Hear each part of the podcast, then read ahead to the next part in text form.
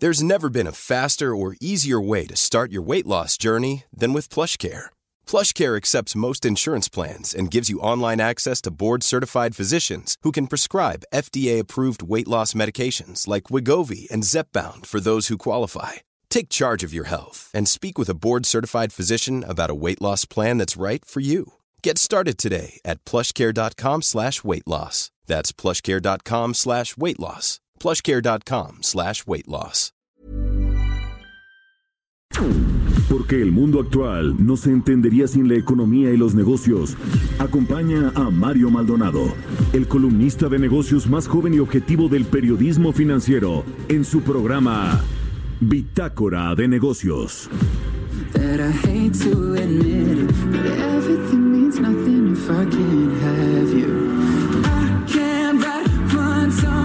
That's not about you. Can't drink without thinking about you. Is it too late to tell you that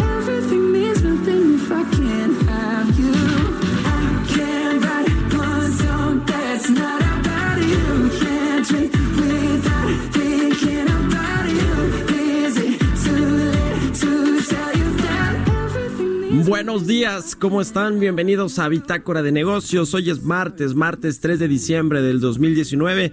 Los saludo con mucho gusto a quienes nos escuchan aquí en la Ciudad de México por la 98.5 de FM, también en Guadalajara por la 100.3 en Tampico por la 92.5, en Villahermosa a través de la 106.3 de FM, en Acapulco por la 92.1 de FM y en San Luis Potosí por la 93.1. También a quienes nos siguen vía streaming por la página heraldodemexico.com.mx. Iniciamos este martes 3 de diciembre con esta canción de Shawn Mendes que se llama If I Can Have You.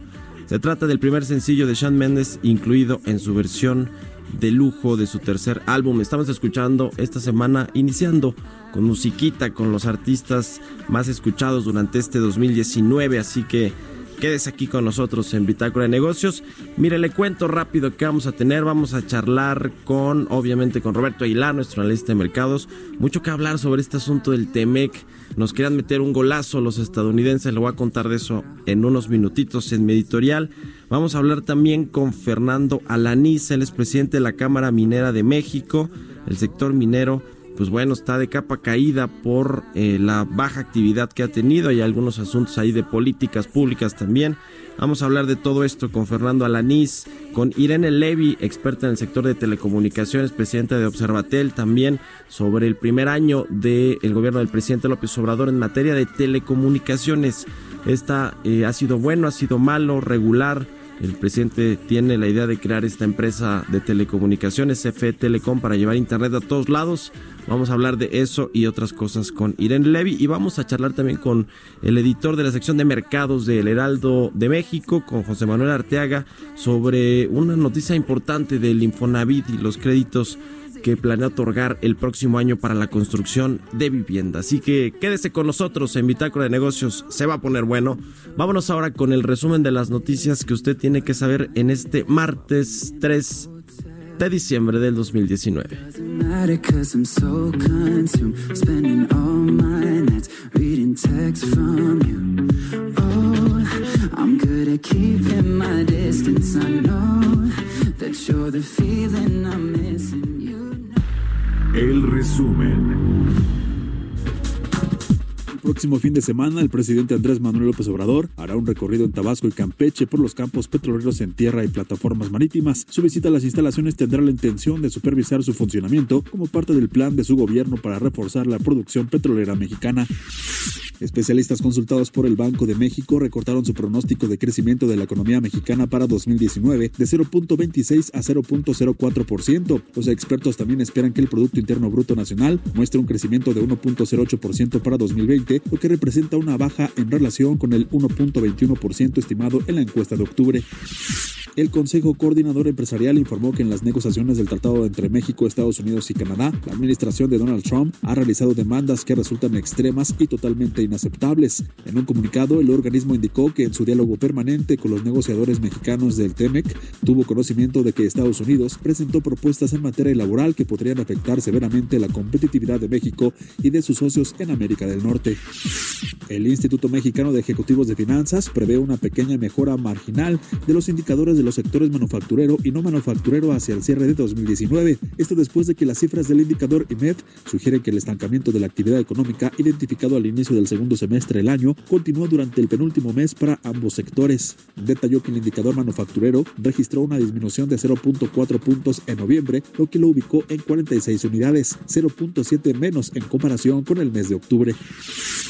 El Instituto Mexicano de Propiedad Industrial informó que, con el apoyo de expertos internacionales, capacita a funcionarios mexicanos para evitar falsificación de productos con denominación de origen, como en el caso del tequila. El director general del INPI, Juan Lozano, subrayó que la importancia de fortalecer las denominaciones de origen, como en el caso del tequila, pueden representar un motor de desarrollo para las comunidades productoras, a la vez que un símbolo de identidad y orgullo nacional.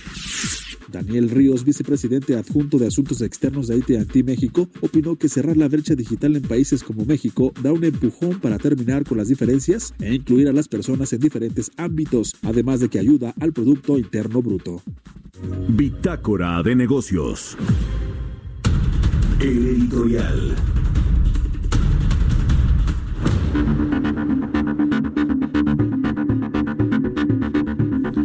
Bueno, cuando creíamos que el TEMEC era cuestión de trámite para que se ratificara en los Estados Unidos, este acuerdo comercial con Estados Unidos, Canadá y México, ya todo estaba muy avanzado, a punto de turrón, ¿se acuerda que decía el subsecretario Jesús Seade? Es decir, le faltaba una cosita de nada para que se ratificara y le diera certeza a México, a la confianza, a la inversión. Bueno, pues ahora se ve más que complicado, más que cuesta arriba que salga este, esta ratificación de allá del Congreso de los Estados Unidos. Los demócratas y otros congresistas quieren incluir inspecciones laborales en este TEMEC luego de reuniones que tuvieron con Jesús Seade, que por cierto Jesús Seade aquí se la comentamos y nos generó suspicacia porque decía que les eh, eh, ponían algunas condiciones los estadounidenses en materia laboral que según Jesús Seade eran condiciones aceptables para el gobierno mexicano. Bueno, ahora nos damos cuenta que eso que no quiso revelar en su momento Jesús Seade pues son ni más ni menos que incluir inspecciones laborales por parte de funcionarios del gobierno de los Estados Unidos a fábricas mexicanas para saber si se está cumpliendo o no con la reforma laboral que está incluida, es así, en las negociaciones del TEMEC. Así que esto vulneraría la soberanía mexicana por un lado y por otro, pues eh, imagínense, eh, discrecionalmente ellos podrían decir, yo creo, considero como funcionario de Estados Unidos que no se están cumpliendo las medidas y las condiciones que se aprobaron en esta negociación del TEMEC en una fábrica o en una industria de México y por lo tanto las exportaciones de esa fábrica o de esa industria no pueden llegar a los Estados Unidos. Ese es más o menos el planteamiento de los congresistas estadounidenses. Por supuesto que el Consejo Coordinador Empresarial ayer puso el grito en el cielo, mandó un comunicado diciendo que eran condiciones inaceptables para México y lo raro aquí es que Jesús se parece que se iba a ir por la libre y, e iba con tal de sacar este ratificación y no sé si de colgarse la medalla, vaya usted a saber, quería aprobar pues estas condiciones que son como dice el Consejo Coordinador Empresarial inaceptables, extremas y bueno, pues a todas luces yo creo que esto significa que no se va a ratificar el TEMEC. Nos querían meter un gol de último minuto a los estadounidenses, muy al estilo de Donald Trump, pues sí, han aprendido bien ahí, hasta los demócratas, yo creo, de todas estas mañas del presidente de los Estados Unidos. Y bueno, pues eh, ahora el tema es que ya estamos contra el reloj, nos quedan unos cuantos días para que se eh, sepa si hay chance de que se ratifique antes de que se vayan de vacaciones los congresistas. Ya se ve más que nada, más que complicado con este asunto de las eh, modificaciones que solicitaron los congresistas de Estados Unidos y bueno, pues el cuento es eh, muy complicado porque el próximo año hay toda esta campaña. Donald Trump anda desatado queriendo imponer aranceles de nueva cuenta al acero y el aluminio a los argentinos, a los brasileños, los acusa de estar depreciando su moneda, a los franceses también 2.400 millones de dólares en aranceles por eh, un asunto de que ellos le pusieron impuestos a plataformas digitales. No, no, no, Donald Trump un eh, pues eh, desastre, ahí anda desatado en los Estados Unidos el hombre arancel que se autodenomina Donald Trump. Y por otro lado, pues el TEMEC que se complica con los congresistas de los Estados Unidos. Vamos a ver qué pasa, pero yo creo que no se va a ratificar antes de que termine el 2019. Son las 6 con 10 minutos. Mercados bursátiles. Roberto Aguilar, nuestro analista de mercados, ya llegó a la cabina de El Heraldo Radio. ¿Cómo estás, mi querido Robert? Buenos días. ¿Qué tal, Mario? ¿Cómo, ves al hombre arancel? Pues fíjate que eh, para echarle más sal a la herida, acaba de dar algunas declaraciones justamente por ahí de las 4 de la mañana, eh, el presidente Donald Trump, donde dice que no hay plazo para acuerdo comercial con China y este podría ser tras la elección de 2020. Obviamente ya los futuros del Dow Jones y de todas las bolsas de Estados Unidos pues están eh, cayendo eh, y que bueno pues incluso ahora también el índice de las eh, de las acciones europeas iba subiendo anuló este incremento y el dólar está tocando su nivel máximo desde el 30 de octubre. Esto pues a raíz de estas declaraciones que dijo el presidente Donald Trump y que dice bueno que no hay plazo límite para sellar un acuerdo comercial con China y que podría ser mejor esperar hasta después de las elecciones presidenciales de noviembre de 2020. No tengo plazos, no, dice Donald Trump. A veces creo que con China es mejor esperar hasta la elección, dijo Trump a los periodistas en Londres, donde tiene previsto participar en una cumbre de líderes de la OTAN. Pues ahí el tema de lo que sucede y creo que va a ser un, un día complicado para los mercados financieros. Y bueno, para darle seguimiento justo a lo que comentabas en tu editorial, Mario, que yo coincido que ya se nos agotó el tiempo para el TEMEC. Pues eh, ayer la asesora de la Casa Blanca, eh, Kellyanne Conway, dijo que el, acuerdo comercial entre Estados Unidos y China aún es posible antes de fin de año. Bueno, pues esto lo dijo obviamente antes de las declaraciones que acaba de dar eh, Donald Trump, pero sin embargo ayer hubo una ola de anuncios que encendieron los temores de mayores enfrentamientos comerciales en otros países. Primero el tema que decías de las importaciones de acero y aluminio desde Brasil y Argentina, que prácticamente provocó la caída eh, precipitada de acciones de este sector. Luego la Organización Mundial de Comercio rechazó los dichos de la Unión Europea de que reiteró los subsidios al fabricante de aviones Airbus resaltando la imposición de aranceles de Estados Unidos a productos europeos. Un nuevo informe de seguimiento del regulador de comercio en Ginebra encontró que los Airbus A380 y A350 siguen estando apoyados por préstamos gubernamentales europeos previamente. Después, el gobierno de Estados Unidos dijo que podría imponer aranceles adicionales de hasta 100% a las importaciones de champán, eh, algunos artículos de piel, quesos y otros productos franceses, luego de concluir de, un- de que un nuevo impuesto que quiere aplicar el país europeo a los servicios digitales dañará a las empresas tecnológicas estadounidenses. El tema, Mario, es que el gobierno dijo ayer el gobierno de Estados Unidos dijo que también está analizando abrir investigaciones similares sobre los impuestos a los servicios digitales que aplican eh, Austria, Italia y Turquía.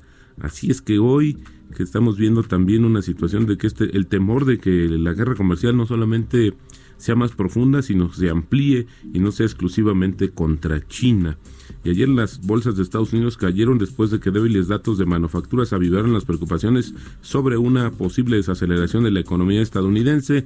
En noviembre el sector de las manufacturas reportó su cuarto mes seguido de contracción, con un descenso en los volúmenes de nuevos pedidos cercanos a sus mínimos que marcó desde el 2012, mientras que el gasto en construcción también cayó inesperadamente en octubre. El tema comercial más los datos económicos provocaron que el dólar cayera mínimos de dos semanas, aunque el tipo de cambio se mantuvo presionado eh, e incluso marcó un máximo ayer de 19.61. Eh, Esto ante las noticias de que Estados Unidos propuso revisar los términos del TEMEC, lo que comentabas justamente, relacionados con la solución de controversias entre los países miembros y además del aspecto laboral que fueron rechazados por los negociadores mexicanos. Y sí, efectivamente, como lo habías comentado, pues estas situaciones de que todo estaba muy sencillo, pues la verdad es que no, no era, o que era cuestión de trámite, pues en realidad quedó solo eso en palabras. Analistas privados consultados por el Banco de México bajaron de 0.20 a 0.0% su pronóstico de crecimiento para la economía para 2019 y de 1.2 a 1.07 para 2020. Sin embargo, los especialistas reducen su estimación de inflación a 2.95 para el cierre de este año, 3.5 para 2020, así como el tipo de cambio, Mario, de 19.70 a 19.48 pesos para el cierre de 2019 y de 20.10 a 20 pesos para 2020 y hoy pues el tipo de cambio en 19.57, así es como está cotizando el día de hoy, pero a raíz de estas palabras, insisto, estas declaraciones del presidente estadounidense,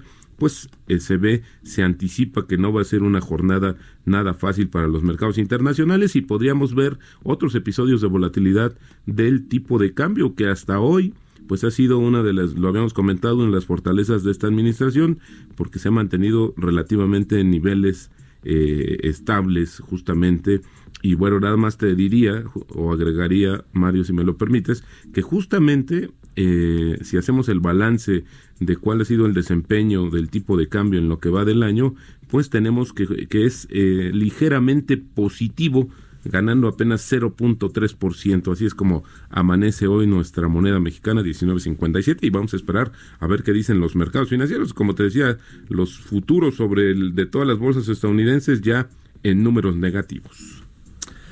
Bueno, pues se complica el panorama internacional para México y por supuesto lo que tiene que ver en particular con Estados Unidos y Donald Trump, ¿no, Robert? O sea, se presiona hasta el tipo de cambio, el TEMEC, este asunto de el, narcotráfico, la inseguridad en México, la amenaza de Donald Trump de eh, eh, equipararlo a un tema de terrorismo, a los cárteles mexicanos, es decir, híjole, se nos puso difícil el último bimestre del año. Fíjate que eh, lo que preocupa es que tanto el gobierno como el Banco de México habían dado mucho peso al tema justamente de la ratificación del TEMEC. La pregunta de hoy es qué argumento tendrá el gobierno para justificar o para abonar la, confianza de los inversionistas, porque había puesto muchas esperanzas en esta firma del TEMEC y quizás eso, Mario, me atrevería yo a pensar, movió a Jesús Seade a tratar de hacer acuerdos que no eran nada convenientes para el país y que bueno, pues yo como yo decía, no era un tema de firmas, era un tema de revisión profunda y la verdad es que también hay que darle su eh, correspondiente mérito a los canadienses, porque el tema laboral en las negociaciones lo pusieron en la mesa justamente los canadienses. El viernes tuvo Jesús Seade una reunión con sus contrapartes en, exactamente de Canadá y ahí ya habló del tema de la revisión de esta situación. Ya ayer se dio, se, se, dio, se dieron los detalles de qué es lo que pretende hacer Estados Unidos. ¿Te acuerdas que vino una delegación de congresistas a, recientemente a México y habían hablado sobre el tema de esta revisión, lo cual rechazó profundamente pues México y ya vemos una amenaza clara de Estados Unidos de querer ser tener más intervención no solamente desde el punto de vista económico, sino también desde el desde político e incluso del tema de la seguridad. Dicen que ya le agarró la medida Donald Trump a Andrés Manuel López Obrador, ¿será? Yo creo que sí. Eh, porque los elogios de es mejor presidente, que el pasado me llevo mejor que con Enrique Peña Nieto, pues sí, pero, pero en varios, en varios eh, temas importantes como el de la seguridad, como el de materia comercial y económica, pues vemos una mayor injerencia o que el gobierno de Estados Unidos quiere tener más injerencia en estos temas. ¿no? Entonces yo creo que como dicen, ya le agarró la medida a Donald Trump a López Obrador. Ahora, ayer había eh, eh, declaraciones interesantes del secretario de Defensa donde hablaba sobre estos, estos brotes de protestas en varios países de América Latina y lo que quieren es tratar de evitar que esto pueda ser una cuestión generalizada, por ejemplo, y, por más allá de esta situación de la intervencionismo, pues sí del impacto económico. Chile, por ejemplo, redujo sus estimados de crecimiento, va a hacer movimientos en la política monetaria, todo a raíz de las manifestaciones violentas que se han suscitado en los últimos días y hablamos de otros países y también nos vamos a otro continente. Hong Kong está también en un tema muy similar. Así es que el mundo muy convulsionado, Mario. Eso sí es la realidad. Bueno, muy bien. Pues eh, a ver si mañana nos traes mejores noticias, Roberto Por supuesto. buenos días. buenos días, Mario. Historias empresariales. Oiga, esta plataforma de Mercado Libre, usted la conoce quizá o ha hecho alguna compra a través de este e-commerce o de este eh, pues sitio de comercio electrónico que bueno ahora eh, nos da datos sobre los créditos que ha otorgado eh, más de 1.800 millones de pesos de 20 mil préstamos correspondientes a 20 mil préstamos a más de 143 mil usuarios en México toda esta información de lo que está haciendo la compañía Mercado Libre y de lo que está pasando en el mundo del comercio electrónico en México, nos la tiene Giovanna Torres en la siguiente cápsula. Marcos Galperín fundó Mercado Libre en 1999 en Argentina En un principio nació como un sistema de subasta, sin embargo, fue evolucionando para convertirse en una plataforma de comercio electrónico que satisface las necesidades de miles de usuarios. Mercado Libre está presente en 19 países de América Latina y en Portugal. Es uno de los 50 sitios de Internet con más visitas del mundo y cuenta con 306 millones de usuarios registrados, 11 millones de vendedores y 42 millones de compradores activos. A lo largo de 20 años de vida, esta compañía ha creado seis unidades de negocio compuesto por Mercado Libre, Mercado Pago, Mercado Shops, Mercado Libre Publicidad, Mercado Envíos y Mercado Crédito. La unidad de crédito se lanzó en 2016 para proporcionar financiamiento a pequeñas y medianas empresas. Este sistema opera en Argentina, Brasil y México, donde ya ha otorgado más de 610 millones de dólares. El grupo bancario Goldman Sachs otorgó 125 millones de dólares a Mercado Libre para seguir apoyando a las pymes. La empresa planea utilizar los fondos para triplicar su cartera de capital de trabajo de 100 millones de dólares, proporcionando a pequeñas y medianas empresas en México en aproximadamente un año. Para Bitácora de Negocios, Giovanna Torres. Mario Maldonado en Bitácora de Negocios.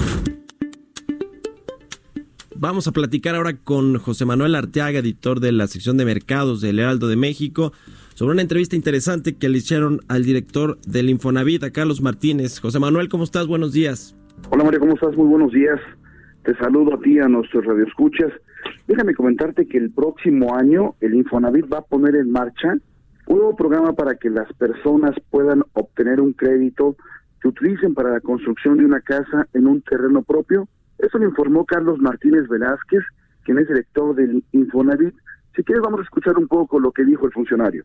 Eh, se trata de que los trabajadores puedan utilizar el dinero de su cuenta de vivienda para hacer un proyecto en terreno propio, que les puedan obtener asistencia técnica eh, por parte de asesores certificados y que eh, pues esa construcción se vaya registrando eh, también ante el instituto para ver que realmente el dinero se ocupe en, ese, en esa modalidad de crédito y en caso de que no, pues simplemente ya que el trabajador sepa que no va a poder obtener otro tipo de crédito si falla. Mario, este nuevo concepto de crédito entraría en funcionamiento en el primer semestre de 2020 y va a aplicar a todo el país. En entrevista con el Heraldo de México, el funcionario nos comentó que el Comité de Planeación del Infonavit ya dio el visto bueno para este proyecto. Además dice que en el 2020 el Infonavit tendrá listo lo que va a ser el plan operativo y financiero, el cual busca ser viable y sustentable en el tiempo y con esto bueno se pueda ofrecer a los a los trabajadores este nuevo proyecto, este nuevo producto. Dice el, director de Infonavit que es un proyecto que busca colocar cerca de 150 mil créditos en el sexenio de Andrés Manuel López Obrador. Si quieres, escuchemos un poco más lo que dijo el director del Infonavit, Carlos Velázquez. En, en una encuesta que hizo el instituto todavía el año pasado, en la administración pasada, eh, veía que el total de trabajadores que tienen ya están precalificados para el crédito, es decir, cumplen con todo el puntaje, tienen dinero en su cuenta de vivienda, etcétera, hay un 10% de trabajadores que no sacan su crédito porque ellos preferirían construir en terreno. Eh, la estimación que hacemos es que esto equivaldría a 150 mil créditos en todo el sexenio. Eh, comentarte, Mario, que bueno, desde que se creó el Instituto eh, Nacional, Fondo- Nacional del Fondo de Vivienda para los Trabajadores, el Infonavit, se han otorgado cerca de 11 millones de créditos. Dice el funcionario que para este 2019, pues bueno, esperan cerrar con cerca de 500 mil que hayan otorgado a los trabajadores. Y también comentaste que el, el Infonavit va a pedir al- a que el trabajador acredite, acredite la propiedad, que el terreno es propio y también dice que se está pensando trabajar con los bancos a través de algún tipo de cofinanciamiento. Dice que es muy importante que este este crédito que, que se preste a los trabajadores pues vaya destinado exclusivamente para la construcción del terreno porque en el caso de que el Infonavit se diera cuenta de que se está mal usando el, el préstamo, en ese momento en automático el trabajador ya no podría obtener ningún tipo de crédito. Además, para la para la obtención de estos recursos, Lo que va a hacer el Infonavit es que se entregue por fases, es decir, el crédito no se va a soltar de inmediato, completo, sino que va a, realizarse a través de ciertos periodos y para esto se le va a pedir al trabajador que presente un plan de proyección de la construcción de la casa y es como se le va a empezar a soltar el dinero. Eh, eh, Mario, pues es parte de esta entrevista en donde el director del Infonavit, Carlos Velázquez, Carlos Martínez Velázquez, nos comenta este nuevo proyecto que entra en funcionamiento a partir del próximo año. Ya, bueno, pues ahí está toda la información en la sección de mercados de El Heraldo de México, en la versión impresa y en la versión digital. Muchas gracias, José Manuel Arteaga, por esta, este comentario. Buenos días. Mario, muy buenos días a ti y a nuestro auditorio. Muy buenos días, vamos a ir a un corte comercial y regresamos. Continuamos en un momento con la información más relevante del mundo financiero en Bitácora de Negocios con Mario Maldonado. Regresamos. Heraldo Radio, la H que sí suena y ahora también se escucha. Estamos de vuelta en Bitácora de Negocios con Mario Maldonado. Entrevista.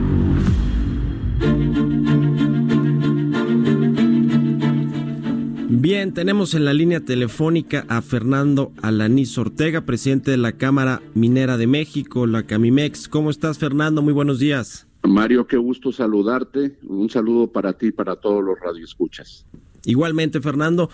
Pues qué eh, decir con respecto al sector minero que parece que no está atravesando el mejor momento eh, con todos los cambios que ha habido en algunas eh, políticas, legislaciones o, o algunas incluso iniciativas que todavía no pasan la prueba ahí del Congreso, pero que pues han puesto en alerta el sector.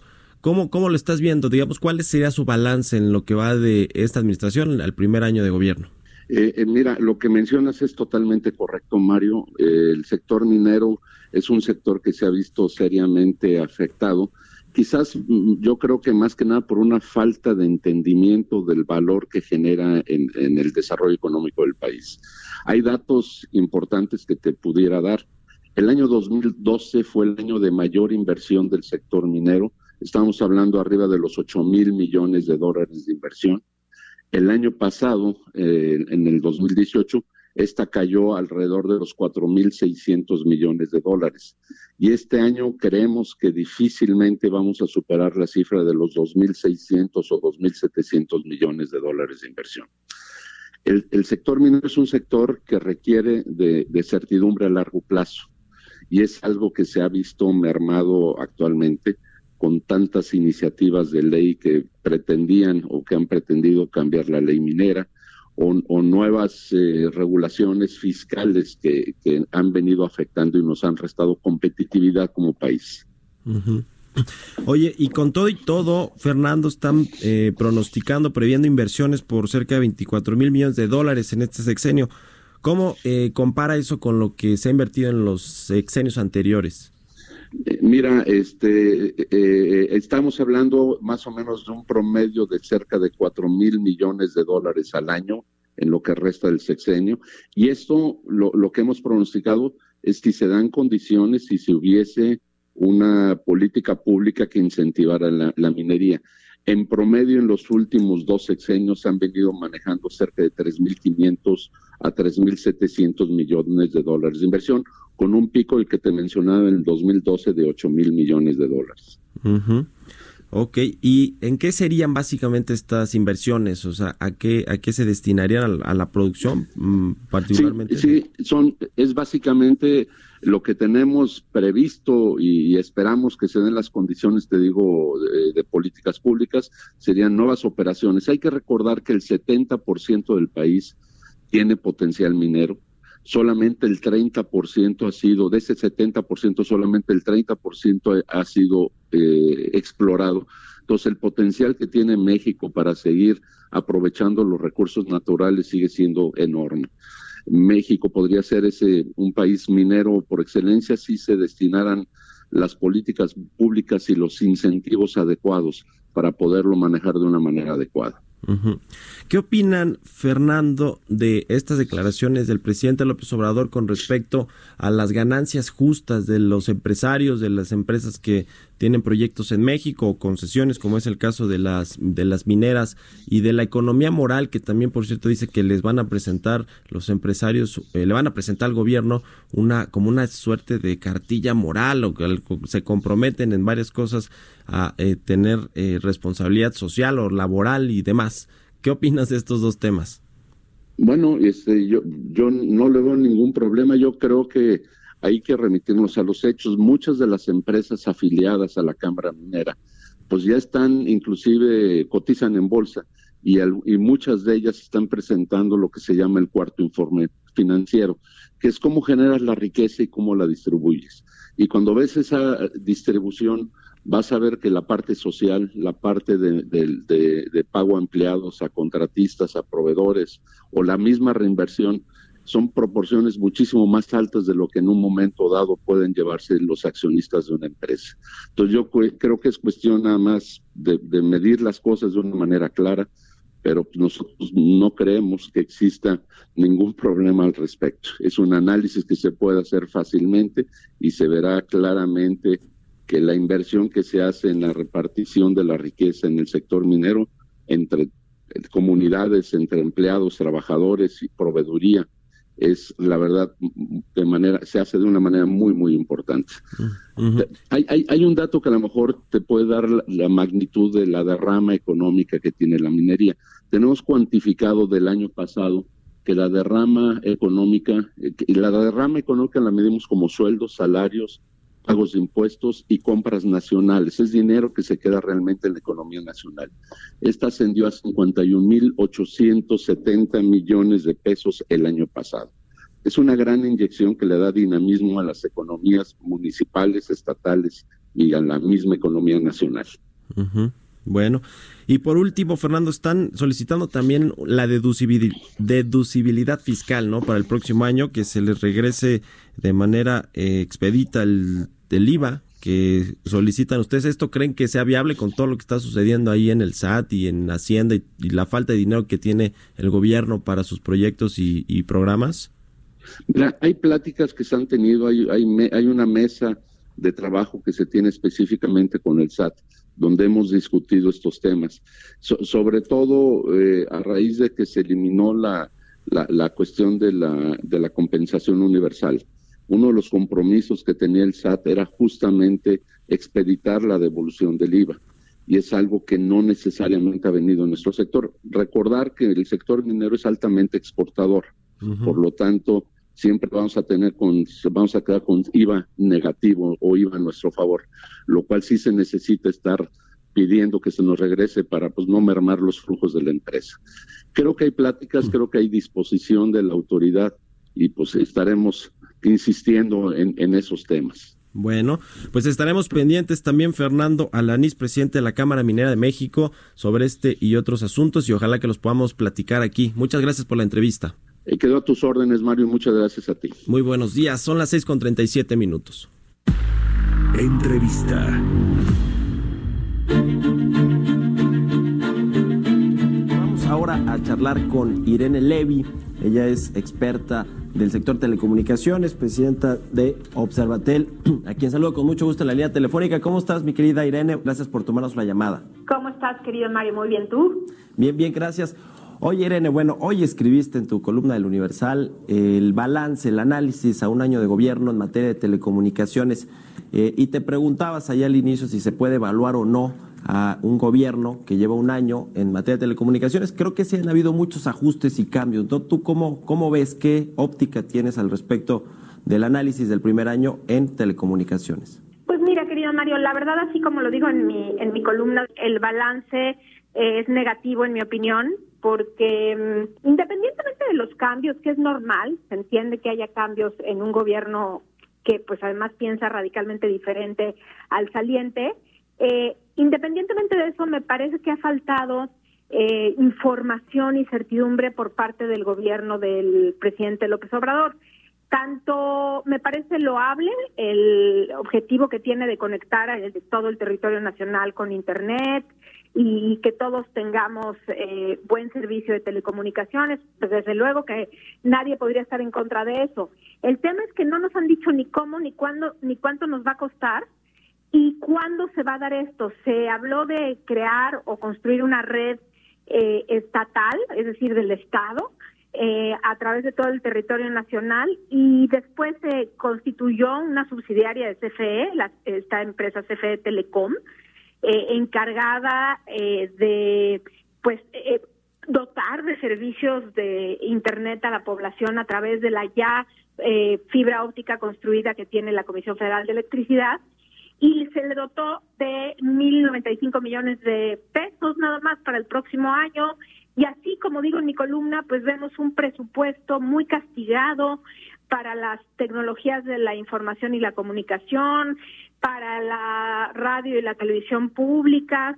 Vemos un presupuesto castigado para el Instituto Federal de Telecomunicaciones, con lo que entonces uno se queda pensando hacia dónde o cómo le van a hacer para eh, construir y completar este objetivo tan ambicioso y lo hable, como dije, que tiene el presidente de la República en materia de conectividad. Ya. Ahora, ¿qué pasa con, con las empresas privadas, los grandototes que están eh, compitiendo en el sector de las telecomunicaciones? Eh, hemos visto anuncios como el de Telefónica con ATT, que parece que Telefónica eh, cada vez se hace más chiquita aquí en nuestro país. Y bueno, tenemos todavía un dominante que es América Móvil y que ese sí parece pues muy sólido. a la luz de lo que pasa con el gobierno, con su política de telecomunicaciones, ¿cómo ves el tema privado y los operadores que pues tienen buena parte del mercado? Pues mira, tenemos por un lado a los jugadores que son los operadores móviles eh, y el principal jugador fijo que es Telmex. Eh, y ahí hubo un enorme reacomodo hace unos días que anunció Telefónica y AT&T anunciaron una pues una alianza comercial por decirlo de alguna manera mediante la cual eh, Telefónica va a utilizar parte de la red de AT&T para ahorrarse costos para evitar invertir en ciertas zonas donde ya AT&T tiene eh, red de acceso, es decir, para llegar al usuario final. Y entonces lo que va a hacer es ser un clientesote, por decirlo de alguna manera, de AT&T.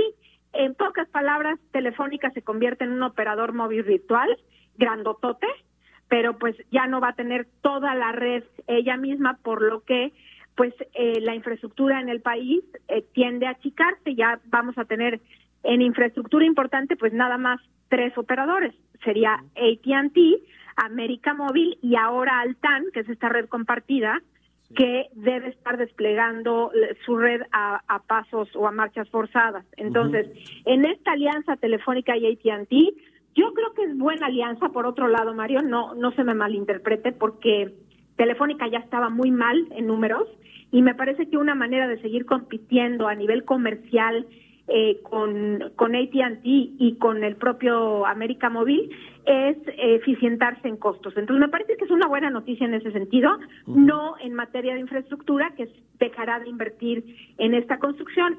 Y por el otro lado, Altan, se anunció que se modificó el título de concesión de Altan, esta red compartida mayorista, para eh, modificar su cobertura y poder alinear la cobertura de Altan a los planes precisamente del presidente para llegar a las comunidades más alejadas. Creo que por un lado es algo eh, importante porque no sabíamos qué iba a pasar con este proyecto una vez que se anunció lo de CFE Telecom, ¿no?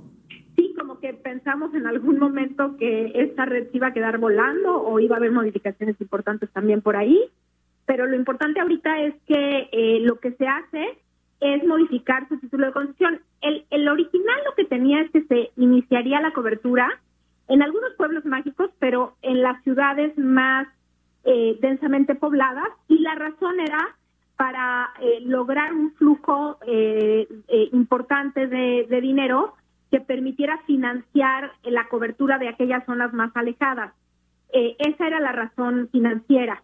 Sin embargo, ahora con el cambio de gobierno, pues la idea fue modificar su título de concesión de tal suerte que se incluye ya la, la, palabra o la frase cobertura social que no tenía su título original y eh, lo que se le eh, impone es cubrir un poco más de 82 mil localidades de menos de 250 habitantes. O sea, estamos hablando de eh, pequeñas poblaciones realmente muy, muy cortas en población y estas 82 mil localidades eh, deben estar cubiertas. Eh, lo que se le da es un año más, se amplía el año para esta cobertura, que era para enero de 2021, se, se amplía para enero de 2022 y de esta manera pues tendrá que concluir, y eso sí no se cambia, con un 92.2% de cobertura a nivel nacional, que esa fue su oferta y de hecho recordarás, querido Mario, que la oferta eh, eh, ganadora eh, no era dinero, digamos, la, la propuesta no era por dinero, sino por cobertura y es 92.2% la que Altán ofrece. Esa no se modifica, lo que se modifica son que se incrementan localidades más pequeñas en lugar de iniciar o de, cubrir eh, al inicio más las ciudades grandes, se van a ir a por toda la parte de las eh, localidades más pequeñas. Lo que queda aquí también la duda es, pues financieramente, este, tú comprenderás que ya cambia completamente el plan de negocio. Es decir, ya no va a ser igual. Y aquí la pregunta es, ¿será que CFE Telecom será cliente de la red compartida y CFE Telecom le va a pagar al TAN o cómo va a ser, porque yo te aseguro que no es lucrativo, no es redituable prestar servicios en estas localidades. Y si van a ser las primeras eh, en, iniciar, pues ahí queda la duda de cuál será el nuevo plan de negocios y quién serán, quiénes serán los clientes. Hay que recordar que la red compartida no puede tener clientes finales, son redes mayoristas. Por lo tanto, pues solamente que sean los propios concesionarios los que le compren servicios y en este caso el único que se me viene a la mente es CFE Telecom. Pero como para variar, querido Mario, no tenemos información al respecto. No hay claridad sobre eso. Justo eso quería preguntarte, Irene, ¿cómo van a convivir estos dos proyectos de la eh, actual administración, eh, CFE Telecom y el, y el proyecto de Internet para Todos, con la red compartida y con las empresas, los operadores que ya están en el mercado y que, bueno, atienden eh, a ellos sí a clientes eh, finales, no a, consumidores, clientes móviles y fijos. ¿Cómo va a convivir? Es decir, ¿sí cabe este proyecto de CFE Telecom en el mercado actual?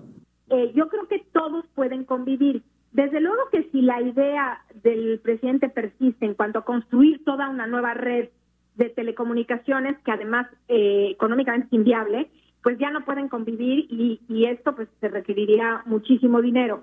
Pero como vemos ya no se ha repetido esto en el discurso y pareciera ver pareciera verse que las digamos las baterías se orientan más a complementar. Hemos visto al ingeniero Slim eh, muy activo eh, cerca del presidente López Obrador recibiendo un premio de eh, ingeniería, en fin, muy cerca anunciando grandes inversiones en el, en el plan de infraestructura.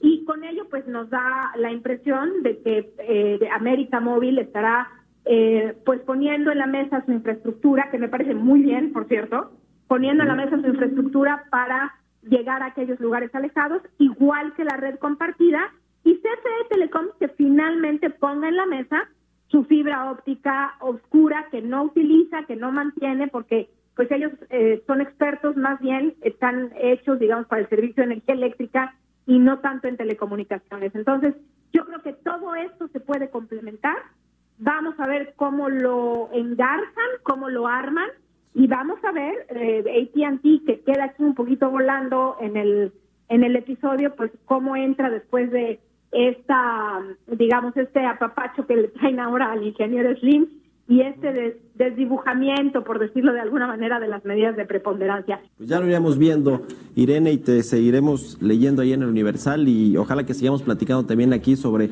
cómo se van desdoblando estos proyectos y planes de la nueva administración en materia de telecomunicaciones. Te agradezco mucho, querida Irene Levy, por habernos tomado la llamada.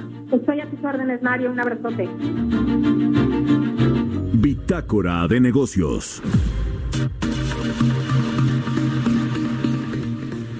Bueno, pues ahí estaba interesante todo lo que nos cuenta Irene Levy sobre el sector de las telecomunicaciones, uno de los más relevantes de México y que parece que pues no está teniendo el mejor de los desempeños. Mucho tiene que ver de nueva cuenta con las políticas del nuevo gobierno.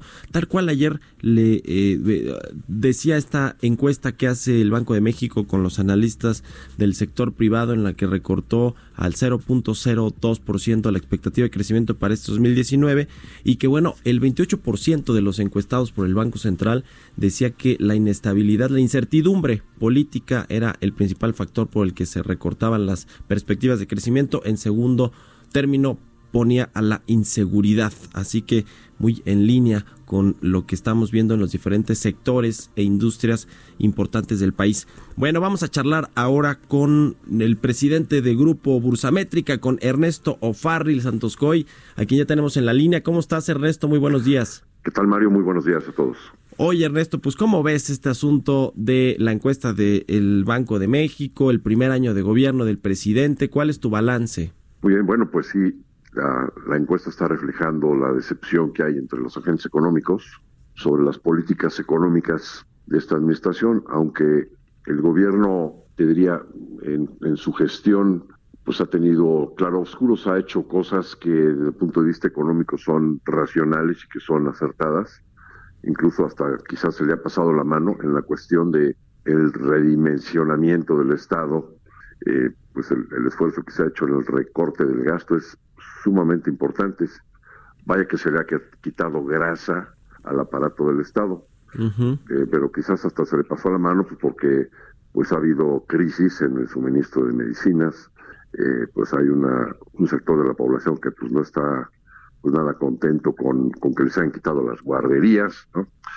En fin, pero y, y, esto a su vez también se ha reflejado en un superávit de las finanzas públicas pero por otro lado, pues eh, desde la decisión del aeropuerto de Texcoco y una serie de decisiones posteriores como la cancelación de las zonas especiales eh, que, estaban eh, pues ya, ya arrancando en varios puntos del país, en, sobre todo en el sureste, que en realidad esa cancelación implicó pues, a su vez cancelar la posibilidad de que viniera una inversión extranjera que podría estimarse en alrededor de 80 mil millones de dólares en el sexenio, pues que ya dejaron de entrar por, por esa cancelación. Y otra serie de factores, el, el problema que se tuvo con los operadores de los gasoductos, eh, pues lo de la operación del Huachicol, que a su vez pues se vio mal planeada y, implicó pues la compra de 500 pipas, algo así, ¿no?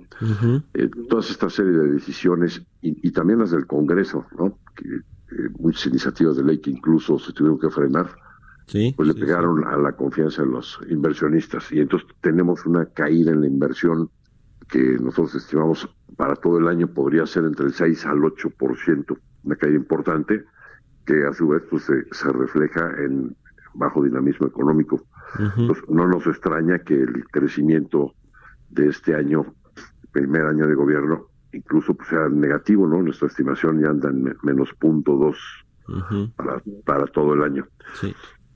Acabamos de calcular o de publicar el día de ayer nuestro indicador anticipado para el mes de octubre. el IBAM, con este indicador podemos pronosticar cuál, cuál va a ser el crecimiento del mes de octubre, que originalmente lo veíamos muy pesimista por las muy malas cifras que hay en el sector automotriz, donde la producción el automóvil se cayó 16% anual, las exportaciones se cayeron 19% y las ventas en el mercado interno se cayeron 10%. Bueno, pues el resultado que nos da este indicador anticipado es que la economía en octubre debe haber crecido cero. La clave por qué no se cayó más, porque por ejemplo en septiembre sí tuvimos una mayor caída, del menos 0.3%, es eh, básicamente porque hay una recuperación en las exportaciones no manufactureras, no automotrices. Ese, ese renglón de otras exportaciones manufactureras. Creció 1.6%, se recuperó en relación a septiembre y eso está dando este crecimiento de cero. Pero pues todo pinta que el cuarto trimestre va a ser también un crecimiento ligeramente negativo o, cercano a cero. ¿no? Eh, Ernesto, ¿cómo recuperar la confianza de los inversionistas, particularmente los empresarios mexicanos, que son yo creo que los que están más preocupados con lo que está pasando en el país, con las políticas del nuevo gobierno, eh, a la luz de lo que vimos en el, en el mensaje del primer eh, año de gobierno del presidente López Obrador y también con que es muy, muy, muy probable que no se ratifique el TEMEC? Sí, es, es un elemento que podría contribuir a la confianza. Eh, creo que hay dos grandes rubros en los que se tiene que trabajar. Uno es la inseguridad y el Estado de Derecho. también el clima de inseguridad es otro factor que está dañando fuertemente a la confianza de los inversionistas. Y el segundo tiene que ver con políticas públicas racionales, ¿no? Eh, me parece que, por ejemplo, la semana pasada vimos un esfuerzo con el sector privado para anunciar 147 proyectos de inversión. Sí. Bueno, pues no aparece dentro de esos proyectos ningún proyecto del sector de energía, que podría ser un detonador muy importante de, inversiones. Sí, claro. Y bueno, pues al interior del gabinete se ve que hay un grupo de personas que por cuestiones ideológicas pues no ven con buenos ojos la inversión del sector privado en energía eléctrica o en hidrocarburos y entonces pues a su vez está impidiendo que haya eh, inversión en el sector. ¿no? Que, además es, el eh, sector prioritario, ¿no? Y es una de las palancas de desarrollo y de crecimiento del país. Oye, Ernesto, se, nos, se nos acabó el tiempo ya, tenemos que eh, despedirnos, pero te agradezco mucho, como siempre, que nos hayas tomado la llamada y que nos hayas ayudado a entender todo este panorama económico que hay en México y en el mundo. Muchas gracias, Ernesto Farril, presidente del Grupo Bursamétrica. Buenos días. El gusto es mío, que tengan buenos días. Igualmente, hasta luego. Bueno, pues con esto llegamos al final de Bitácora de Negocios. Le agradezco mucho que nos haya acompañado este día, este martes. Se queda ahora en los micrófonos de El Heraldo Radio con Sergio Sarmiento y Guadalupe Juárez. Y nosotros nos escuchamos mañana en punto de las 6 de la mañana. Muy buenos días.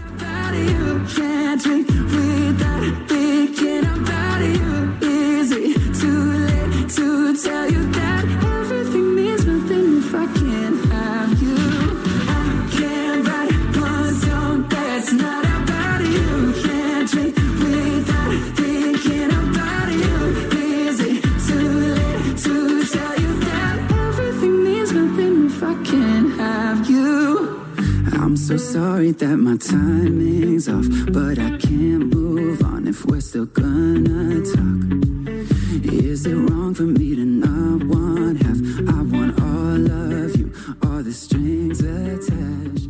Oh. Esto fue Bitácora de Negocios con Mario Maldonado, donde la H suena y ahora también se escucha. Una estación de Heraldo Media Group. Heraldo Radio. La HCL se comparte, se ve y ahora también se escucha. Deserves the best, and there's no better place to shop for Mother's Day than Whole Foods Market. They're your destination for unbeatable savings, from premium gifts to show-stopping flowers and irresistible desserts. Start by saving 33% with Prime on all body care and candles. Then get a 15-stem bunch of tulips for just $9.99 each with Prime. Round out Mom's menu with festive rosé, irresistible berry chantilly cake, and more special treats. Come celebrate Mother's Day at Whole Foods Market.